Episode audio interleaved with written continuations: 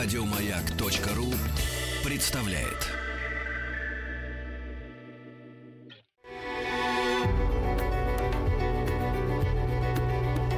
Много букв. Много букв. Любимые тексты главных персон современности – Здравствуйте, меня зовут Андрей Максимов, у меня огромное количество профессий, я телерадиоведущий, театральный режиссер, писатель, психолог. В данном случае я выступаю как писатель, я хочу познакомить вас с отрывком своего нового романа, он называется «Люди» и подзаголовок у него «Соль неба». Это роман о том, как в провинциальном городе Забавино, это город, который я придумал сам, открылся храм, и в этот храм пришли два священника, пожилой такой человек, совсем уже э, старенький такой старец, и более молодой. И вот взаимоотношения этих двух священников составляет суть романа. Мне захотелось поговорить на тему, которую мы часто считаем запретной, а именно о том, что такое настоящая вера, чем она отличается от ненастоящей веры. Оба эти священника верующие люди, но относятся к вере по-разному. Вот об этом роман. Они пришли в этот город, у них свои взаимоотношения с людьми. Кто-то становится их другом, кто-то становится их врагом. Мне давно хотелось написать роман о том, как меняется жизнь в городе, когда в нем открывается храм. Мне кажется, хватит предисловий. Давайте попробуем почитать несколько страниц из этого романа. А на следующий день у священников случился конфликт. Константин сидел во дворе на лавочке, наблюдая незнакомую, пока не очень симпатичную ему жизнь. И тут увидел, как в храм направляется женщина в брюках и модной шляпке. Он окликнул женщину, та остановилась. Отец Константин только начал говорить о том, что в таком виде не потребно в храм ходить, как из церкви вышел отец Тимофей – «Как зовут тебя?» – обратился он к женщине. «Ольга», – ответила та испуганно. Отец Константин прав совершенно. Когда в храм идешь, надо одеваться подобающе. Отец Тимофей неожиданно улыбнулся улыбкой доброй, ободряющей. Но вижу, что тебя к Богу беда привела серьезная. Ольга удивилась и спросила шепотом, вы откуда знаете? Иди поставь свечку скорбящей. Попаститься бы тебе не мешало день третий, помолиться. Молитву ты знаешь? Я молитослов купила. Ну вот и славно. Отец Тимофей улыбался так спокойно, что Ольга почувствовала, как на душе ее утешились бури, стало внутри тепло и тихо. «А то ведь и так с Богом поговорить можешь», продолжая улыбаться, сказал отец Тимофей. «Бог – отец. Вот как с отцом и побеседуй с ним, расскажи все. Попроси о чем, ежели просьба есть. А они есть у тебя, имеются». Отец Тимофей вздохнул. Сайбой, займись день третий, а потом приходи исповедоваться и причаститься. Лицо его вдруг мгновение стало строгим. И не бойся ничего. Слышишь ли, что говорю? Ничего не бойся. Если с тобой Господь, то чего бояться? Отец Тимофей обнял потрясенную Ольгу, поцеловал, перекрестил трижды. «А теперь иди, свечку поставь, с Богом поговори. Иди, что ли, милый, иди. В следующий раз, как придешь в храм, не забудь одеться подобающе».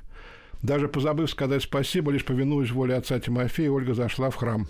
Отец Константин дернулся задержать, но вовремя опустил руку. Внутри него бушевала буря, и он никак не мог ее умерить. Он искренне не понимал, как может священник, настоятель, пустить в храм женщину в таком виде. Отец Константин видел, в мире окружающем, в мире улицы постоянно нарушаются законы, отчего и отдельные люди, и целые государства упорно и настойчиво впадают в хаос вместо того, чтобы жить праведно, то есть по правилам. Он любил церковь еще и за то, что законы ее жизни незыблемы веками, что Господь не позволяет даже самых маленьких нарушений – готовился все это высказать отцу Тимофею и настоять твердо на том, что не позволит, чтобы в храме, где он служит, нарушали законы, традиции, порядки. Но отец Тимофей вдруг рухнул на колени и начал целовать руки отцу Константину. «Ты прости меня, прости», Ворвался в твой разговор с прихожанкой. Нехорошо получилось, неловко, неправильно. Прости, отец Константин, прости мою прыть старческую, прости меня, дурака. Отец Константин вскочил, не понимая, что делать. Из глаз отца Тимофея лились слезы. Он молча целовал руки Константина, приводя того в смущение и неясность. Отец Константин посмотрел на мир взглядом вора, пойманного на месте преступления. В мире шли люди. Кто в церковь, кто из церкви, кто мимо церкви. Все останавливались и с недоуменным вниманием глядели на невероятную сцену. Константин почувствовал себя идиотом. Это было ощущение, которое он ненавидел больше всего на свете. Отец Тимофей также неожиданно поднялся, утирая слезы, пошел в дом. Константин весь день прожил в тревоге. Больше всего на свете не любил он в жизни неясность. Твоя личная дорога должна быть узкой и светлой. Всякая тень закрывает горизонт, мешает движению. Он решил за вечерним чаем продолжить разговор. Отец Тимофей начал первым. Правда, сначала обратился он к Риадне. «Завтра поезжай на рынок и купи больших платков, подешевле. Если женщина придет в храм в брюках или без головного убора, будешь выдавать. Обернется платком или на голову наденет. Не позабудь». «А если в шляпке придет?» – ехидно спросил отец Константин.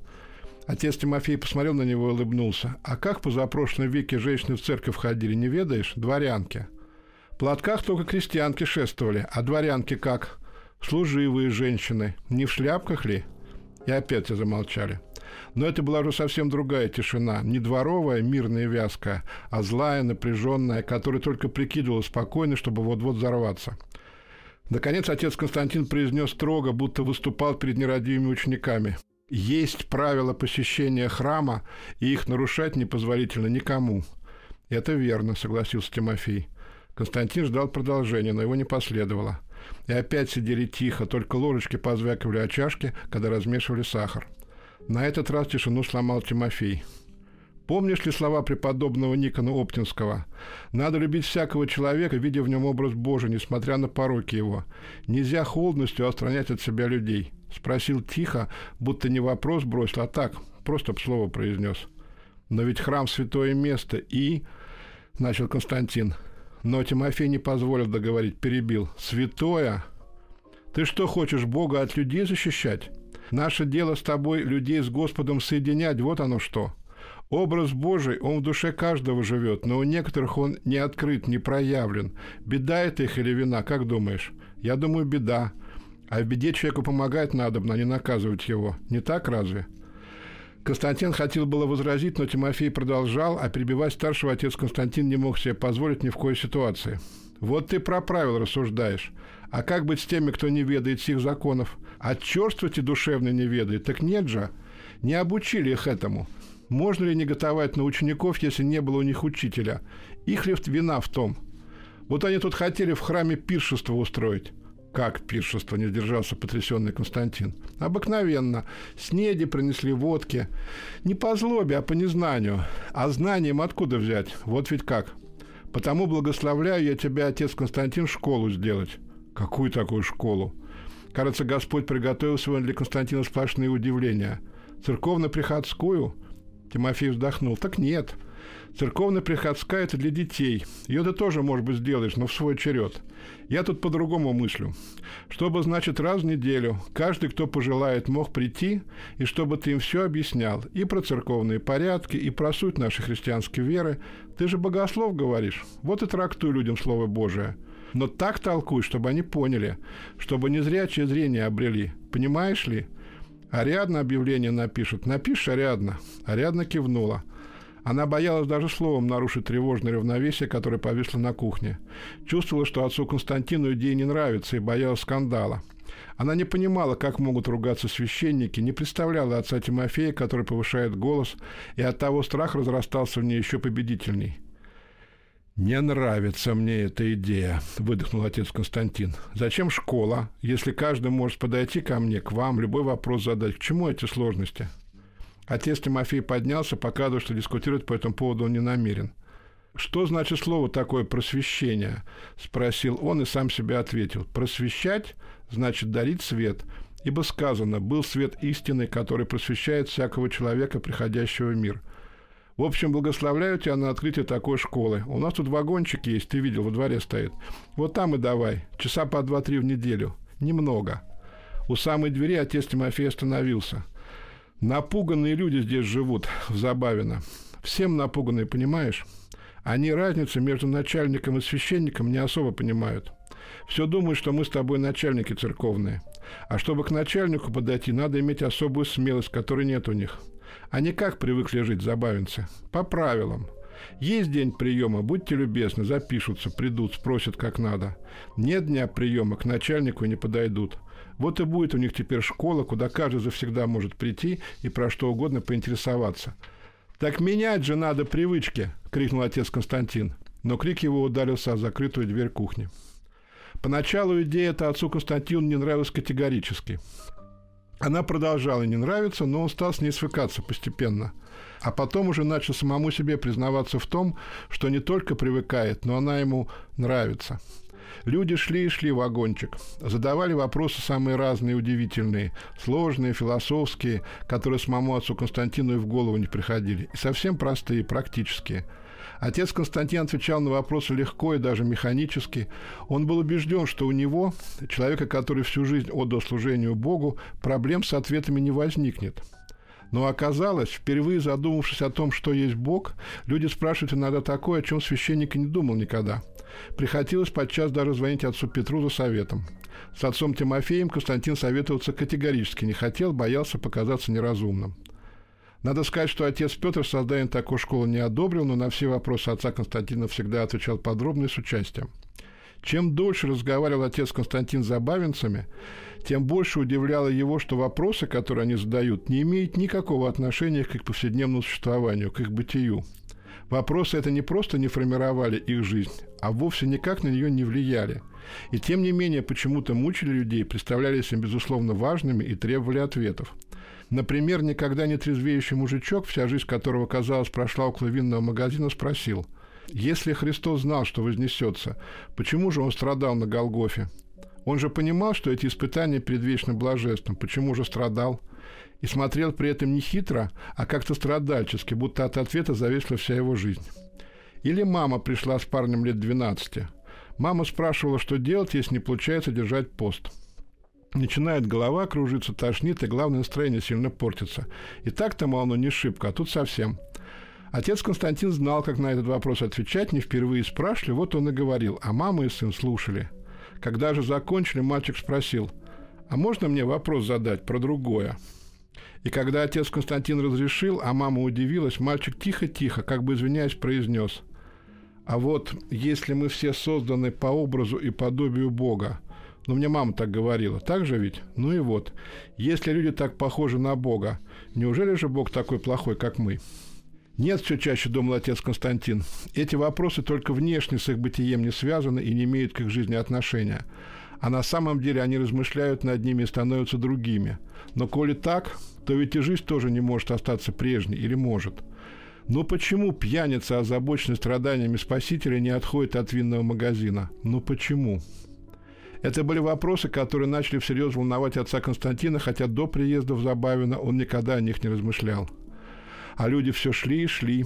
Они стояли в очереди не для того, чтобы что-то купить, но чтобы задать вопрос и непременно услышать ответ.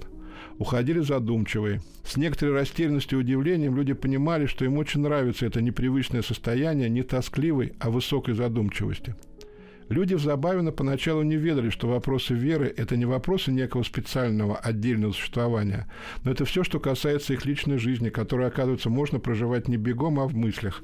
Впрочем, даже если и бегом, то все равно в мыслях.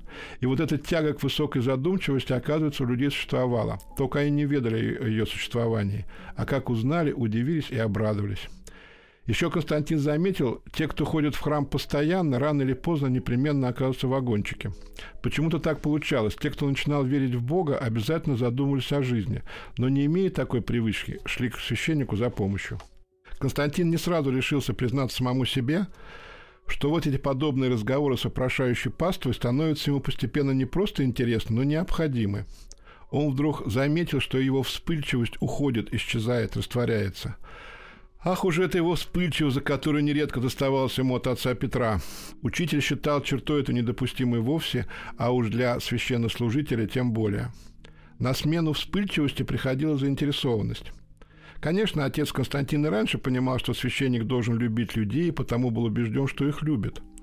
Но люди эти, простые, незамысловатые, как казалось ему провинциалы, оказались куда интереснее, чем он предполагал раньше – Подумать только, жители Забавина, оказывается, волновали вопросы бытия. Просто они не знали, кому их задавать, закапывали в себя, а теперь вот отрыли. И в какой-то момент отец Константин перестал маяться проблемой, меняют забавинцев эти разговоры или нет. Он вообще перестал оценивать приходящих к нему людей. Он как-то по-особенному полюбил их, а тех, кого любят, не оценивают. Несколько раз он пытался поблагодарить отца Тимофея за этот урок – Поблагодарить – это не вопрос задавать, дело достойное. Но каждый раз, стоило ему открыть рот, настоятель начинал говорить сам, словно не позволяя вырваться на свет словам благодарности. «Человек без веры, — говорит отец Тимофей, — он все одно как ребенок. Сколько бы лет ему ни было, самого-то главного в жизни не знает, мается, бегает, суетится, а дороги свои отыскать не в силах. Можно наказать его за незнание. Можно вовсе про такого человека забыть, будто нет его на свете. Но разве с ребенком своим так кто поступит? Значит, надо помочь ему веру обрести, ибо сказано «Верую, Господи, помоги моему неверию». Ветер жизни людей развеет, а мы с тобой должны их в кучку собрать, чтобы им страшно не было, дорогу им показать, чтобы им было куда двигаться. Неразумность – это не грех, это беда. Хуже нет, когда пастырь считает себя выше паствы. Если Господь дал нам кусочек знаний божественных, то это ведь и радость непомерная, которую надо делиться с другими. Не хвалиться, мол, у нас есть, а у вас нет, а делиться, делиться, делиться. Духовная гордыня, есть ли что хуже? После всех этих бесед и спасствуя с настоятелем, отец Константин начал все чаще размышлять о том, в какой системе мира он живет. Понятно, что в системе этой всегда главенствовал Бог. Был в ней, разумеется, и он сам, Константин. Много сил, ума, времени потратил Константин на то, чтобы хоть в какой-то мере, в самой маленькой, соединить себя с Богом, чтобы Господь не забывал, помогал, содействовал. А люди? Люди, конечно, подразумевались, они существовали, разумеется. Константин даже был уверен, что их любят, но в систему его мира они не входили. Господь и я – это ведь более чем достаточно, чтобы жить. Люди существовали чуть в стороне некой массы, которой надо было помочь жить праведно. И тут вдруг оказалось, что масса – это есть лица, судьбы, страдания, беды, что все те духовные знания, на владение которыми уходила жизнь священника, не сами по себе нужны, не только для богословских размышлений и аскетических упражнений, но для того, чтобы помочь нерадивым детям жить легче, лучше, яснее. Духовная гордыня. Страшные какие слова – Удивительно, но Константину казалось, что до приезда Забавина он их и не слышал никогда. Нет, может быть, когда и слышал, но внимания особо не обратил. Попаститься два дня перед причастием и исповедью Ольге было нетрудно. После известия, перевернувшего всю ее жизнь, она почти ничего и не ела. Молилась она в последнее время и так постоянно. Открывала молитослов, читала нужные молитвы. Потом стала наизусть слова произносить. Но вот что с Богом можно просто разговаривать, не знала, не научили ее. А тут, как только домой вернулась, стала перед образом Спасителя на колени, и слова полились словно сами по себе. Ольга ни о чем не просила, просто рассказывала, какая на нее рухнула беда. В конце только не выдержала и взмолилась. «Господи, пожалуйста, ну сделай так, чтобы все завершилось хорошо». Ну что тебе стоит, Господи, сделать так? Ну разве я в чем прям так виновата, чтобы меня... Она запнулась, не умея подобрать слова. «Ну, пожалуйста, даруй мне благо, молю тебя, умоляю». Спаситель смотрел на нее. Она впервые в жизни почувствовала так остро и отчетливо, живые глаза с иконы смотрели именно на нее. Это был взгляд отца, сожалением и жалостью, глядящий на нашкодившую дочь. Очень добрый взгляд, проникновенный, сосредоточенный на ней, теплый и отзывчивый. Она потом еще несколько раз вставала перед образом на колени, разговаривала с ним и даже ожидала этих мгновений странной беседы. Да, появилось ощущение именно разговора, а не монолога. Откуда бралось это ощущение, Ольга не понимала, да, честно говоря, не хотела понимать.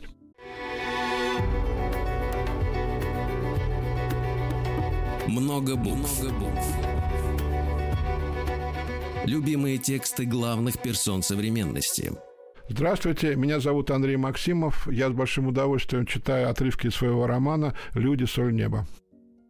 Накануне страшного решающего дня Ольга решила причаститься и исповедаться. Одевалась долго, словно на свидание собиралась. Отыскала самую скромную длинную юбку, глухую водолазку, которую не надевала много лет. Мечтала о том, чтобы исповедовал ее отец Тимофей. Хотела попросить об этом Бога, но постеснялась докучать ему такой мелочью, и так все последнее время с просьбами к нему обращалась. Исповедь принимал отец Константин. Ольга постаралась не позволять себе расстраиваться по этому поводу, убеждала себя. В конце концов, я Богу исповедуюсь, какая разница через кого? К аналою стояла небольшая очередь. Ольга не смотрела на тех, кто исповедовался перед ней, ей казалось это неприличным, словно подглядывает в замочную скважину. Подошла. Отец Константин смотрел строго. Она не поняла, узнал ли он ее, да это и не важно. Первый раз на исповеди Первый раз, ответила Ольга и почувствовала, как по всему ее телу распространился не страх, ужас. Ужас совершенно безотчетный, беспричинный, возникший от голоса и взгляда отца Константина. Ольга не то что предчувствовала что-то страшное, но была совершенно убеждена, что ужасное наступит непременно и быстро. «Замужем ли?» – спросил отец Константин, продолжая смотреть строго. «Нет». «Была ли?» Нет. Девственница, значит? Ольга сначала даже не поняла вопроса, а как осознала, о чем спрашивают, захотела закричать на весь храм. «А ваше какое дело? Разве об этом можно спрашивать?»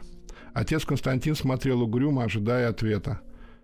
«Нет», – прошептала Ольга. И потом еще раз зачем-то повторила, будто боясь, что ее не услышали. «Нет». И уже совсем нелепо добавила «Простите». «У Бога прощения будешь просить», – произнес отец Константин зло. «Ибо сказано, всякий, делающий грех, есть раб греха. Ты рабыня греха, понимаешь ли ты это, осознаешь ли?» И отец Константин начал говорить про грех и про ужасную Олину жизнь.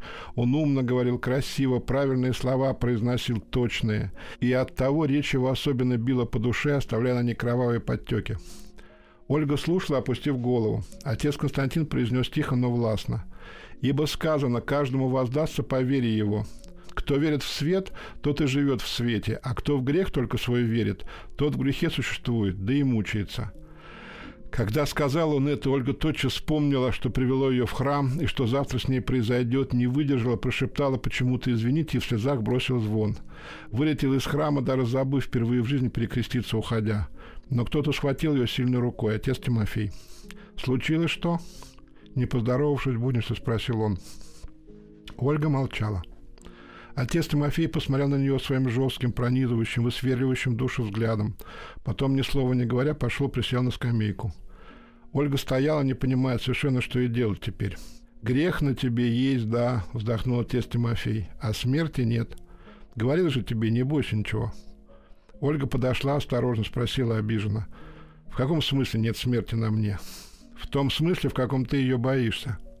«А чего смерти бояться? Забываете все, нет у Господа мертвых, у Господа все души живые.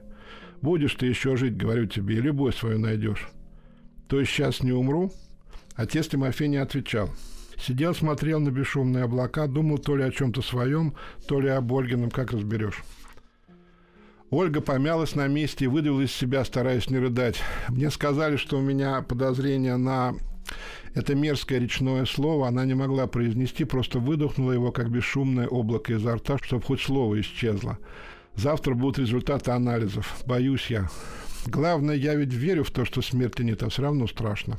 Отец Тимофей чуть подвинулся на скамье, как бы приглашая Олю присесть. Она села. На батюшку смотреть боялась, тоже глядела на облака, которые поймали два человеческих взгляда, но это их, конечно, не остановило, они продолжали плыть себе вдаль. Облака совершенно не интересовали человеческими взглядами. Привычки умирать у людей нет, вот что я тебе скажу. Отец Тимофей усмехнулся. А к чему привычки нет, то нас и страшит, верно? Вот ты, небось, тоже боялся на исповедь идти. «Ну да ладно, тебе все эти умности ни к чему сейчас». Священник помолчал немного и продолжил. «Когда смерть за душу взяла человека, тогда сразу видать. Тогда человек сквозь себя глядит и сквозь других». Отец Тимофей еще раз внимательно посмотрел на Ольгу, не для того, конечно, чтобы убедиться в правильности своих слов, а чтобы женщина видела, что он рассматривает ее внимательно, чтобы поверила, успокоилась. «Нет», — повторил еще раз, — «нет на тебе смерти, а болезнь есть». «Серьезная?» «Так это смотря по тому, как болеть будешь», — Ольга удивилась. «А что, можно по-разному болеть?» Отец Тимофей улыбнулся. «А ты как думала? Если люди живут по-разному, умирают по-разному, болеют, что ли, одинаково?» Был такой человек, удивительный митрополит Филарет Дроздов. Давно он жил-был, аж в XIX веке. Прославлен в лике святых.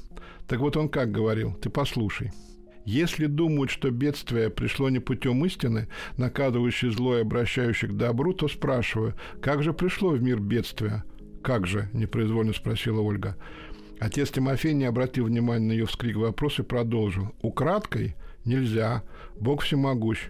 По слепому велению сил природы нельзя. Ими управляет Бог премудрый и всеблагий. Куда не обращайся с догадками, отовсюду принужден будешь возвратиться к одной неоспоримой истине, что если как-нибудь допущено в мир бедствия, то допущено не иначе, как средство проведения, наказательное и исправительное, а иногда испытательное, как истина и милость путей Господних. Отец Тимофей замолчал. Ольга сидела, думала, ждала продолжения. Отец Тимофей снова посмотрел на тихие облака, которые все теснее сбивались на небе, обещая грозный гром. «Болезнь – это бедствие для человека, но она во благо? Так, что ли, получается?» – спросила Ольга удивленно. Отец Тимофей рассмеялся. «Мир этот сам по себе благо, и все в этом мире благо. Мир окружающий не случайно, мир называется, а не война. Правда ведь? Болезнь дается человеку, чтобы вспомнил о суетности сущего, о том, как эту суетность он проживает. Отец Тимофей поднялся. А обиду не таи.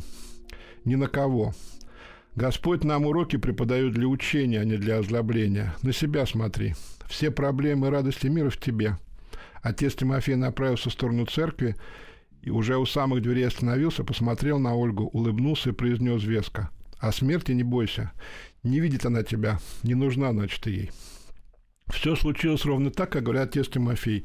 Опухоль оказалась доброкачественной, но поболеть Ольге с месяц пришлось. После долгого страха перед болезнью смертельной обычный недуг проходил относительно легко – как и все люди, Ольга болеть не любила. Время хвори она считала напрасно выкинутым.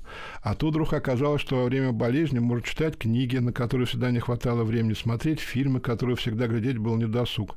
Тут и болезнь, обидевшись, видимо, что на нее перестали обращать внимание, начала постепенно и неохотно отступать.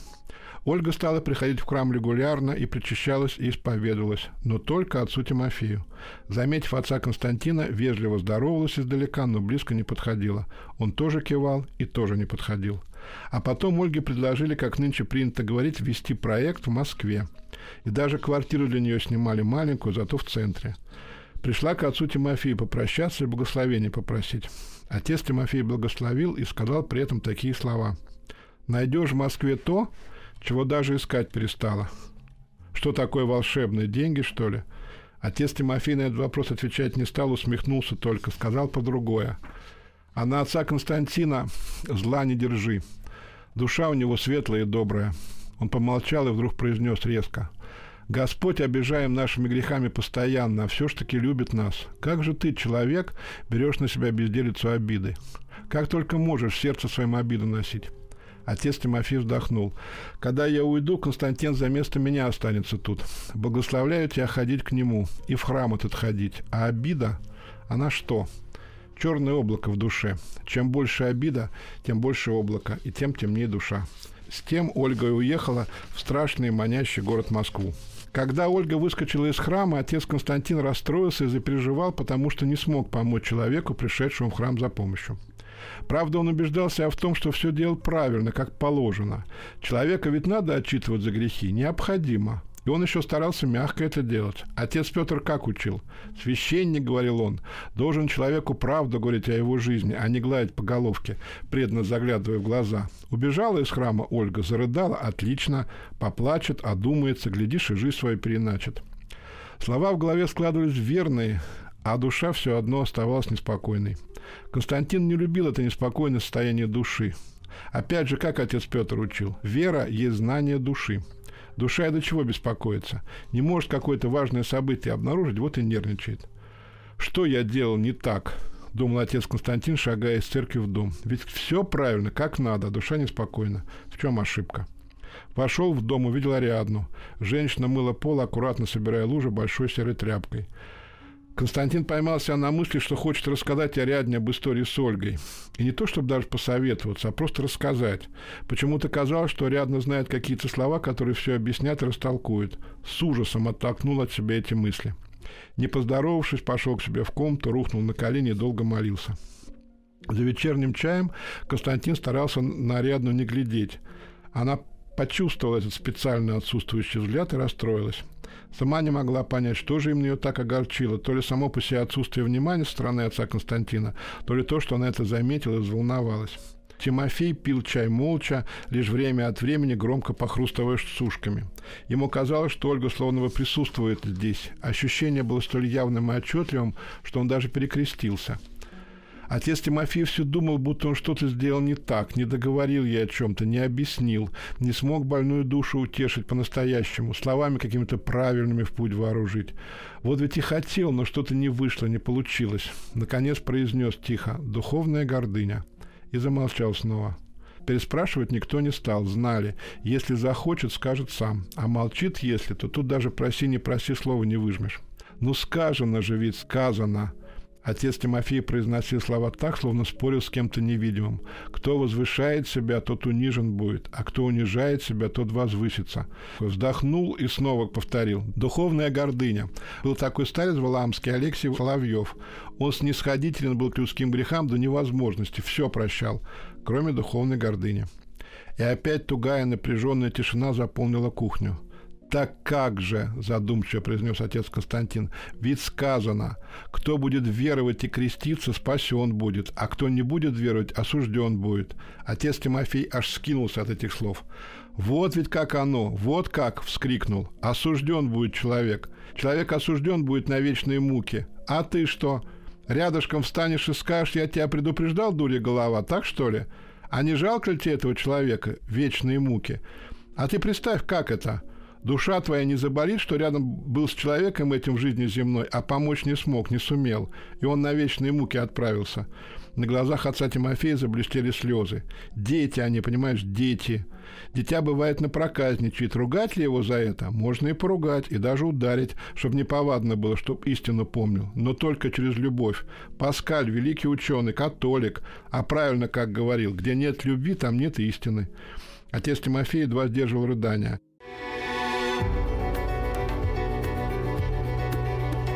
Много букв. Много букв. Любимые тексты главных персон современности. Здравствуйте, меня зовут Андрей Максимов. Я с большим удовольствием читаю на маяке отрывки своего романа «Люди. Соль неба». Ариадна и Константин сидели тихо, боясь не то что лишним словом, лишним движением потревожить старика. Отец Тимофей перевел дыхание, продолжил. «Человек, ведь он так Господом создан, что к любви тянется всегда. Он любовью живет, человек, понимаешь? Без еды существовать может, кроху схватит и жив. Без денег. Одежды ему много не надо, прикроется и живет себе. А без любви чахнет. Он и в церковь приходит за любовью. Безлюбья и высокомерия ему за стенами храма хватает. Так ли, говорю, Ариадна? Ариадна зарделась, она не привыкла, что настоятель к ней обращается за поддержкой.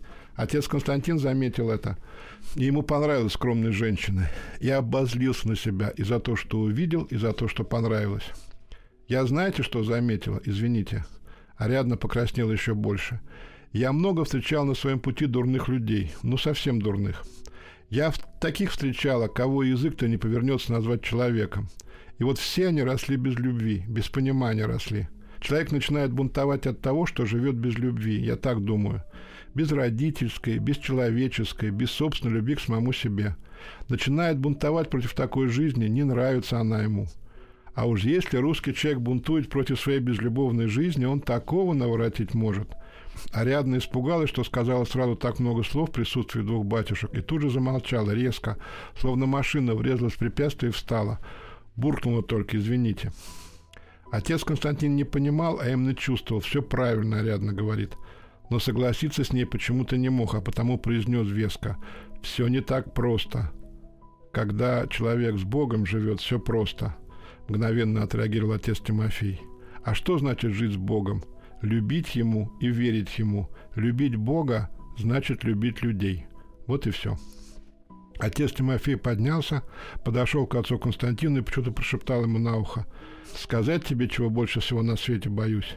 Про человека забыть». «Ага, духовная гордыня, страшно, страшно. Отец Филарет, мой духовный отец, говорил, знаешь как? Мы все служим Богу. В этом счастье наше огромное и ответственность. Не забыть бы еще при этом, что мы человеку служим». Эти же вечерние разговоры за чаем раздражали и притягивали Константина. Раздражало более всего то, что ему никогда не удавалось подлинно возразить настоятелю. То не хватало времени найти подходящие слова, то знаний, а то просто не успевал. Отец Тимофей поднимался и уходил резко. Но и притягивали тоже. Старик говорил, в общем, известные вещи, то, о чем Константин знал, о чем думал, читал. Однако отец Тимофей часто на знакомое глядел по-иному, выискивал невидимые смыслы. Так бывает, когда, к примеру, смотришь настоящий перед тобой давно знакомый предмет, и вдруг раз, ракурс поменяешь, точку взгляда, и, казалось бы, обсмотренная много раз вещь выглядит по-другому.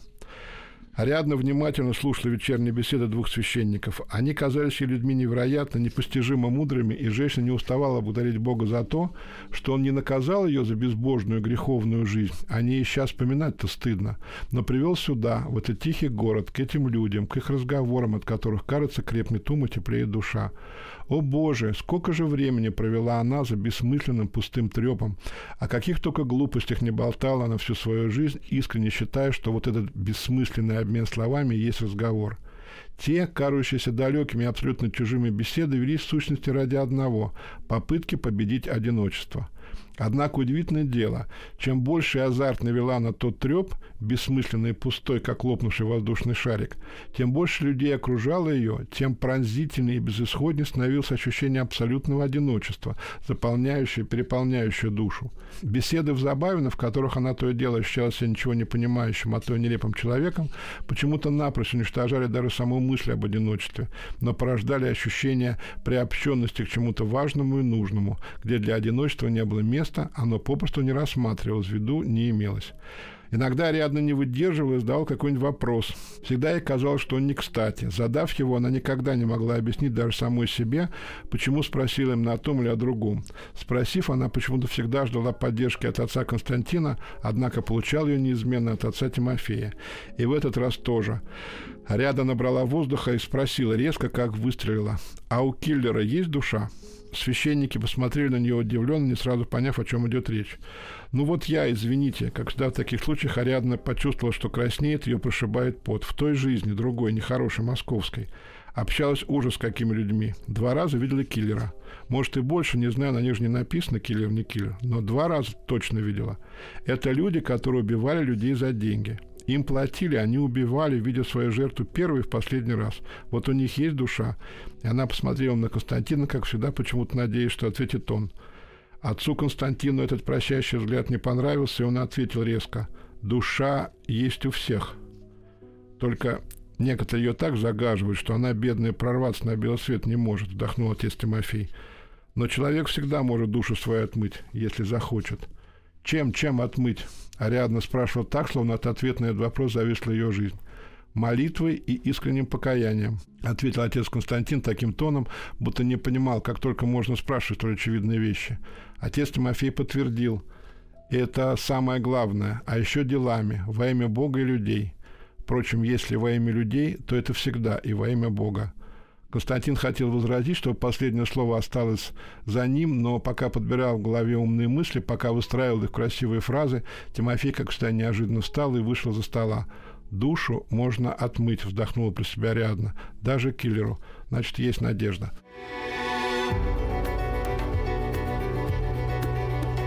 Много букв. Много букв. Что читают те, о ком говорят все.